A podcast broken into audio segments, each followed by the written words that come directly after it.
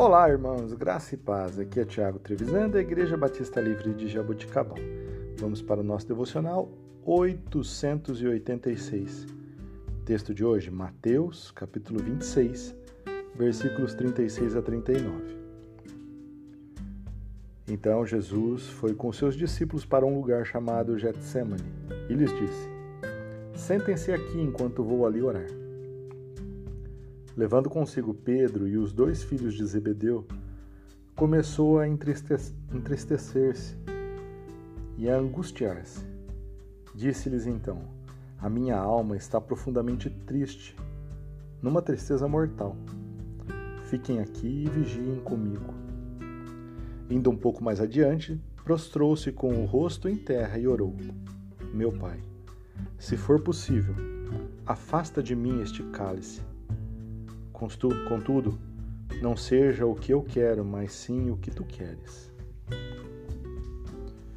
Queridos, o que significa esta passagem? Jesus, por um acaso, havia se arrependido da missão dada pelo próprio Pai? O que significa este cálice? O que havia nele? Irmãos, Jesus, em toda a sua santidade, sabia do propósito de sua missão e do seu nascimento. Ele não estava, em hipótese alguma, fugindo dessa missão. Porém, ele sabia o que estava prestes a passar. A respeito do cálice, nós vemos algumas passagens na Bíblia com referência a isso. E, na verdade, é uma figura de linguagem que significa suportar completamente alguma experiência, seja ela favorável ou não.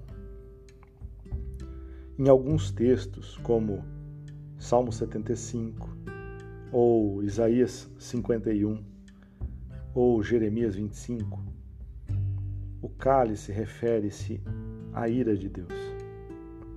Agora, pensem bem. O único homem a pisar nesta terra que nunca havia pecado. Iria suportar toda a ira de Deus que estava destinada a mim e a você. Jesus sabia o que iria sofrer por amor a toda a humanidade, mesmo ele sendo santo. Foi por mim, foi por você, foi por amor. Diante disso, nós temos duas opções. Ou nós rejeitamos esse amor e fingimos que nada disso aconteceu, seguimos a nossa vida como se nada tivesse acontecido, ou nos entregamos a Ele para receber um presente que nós jamais iríamos merecer por méritos próprios. A minha pergunta para você hoje é: qual é a opção que você vai decidir? Pense bem. Isso envolve a sua eternidade. Que Deus te abençoe. Que você tenha um excelente dia em nome de Jesus.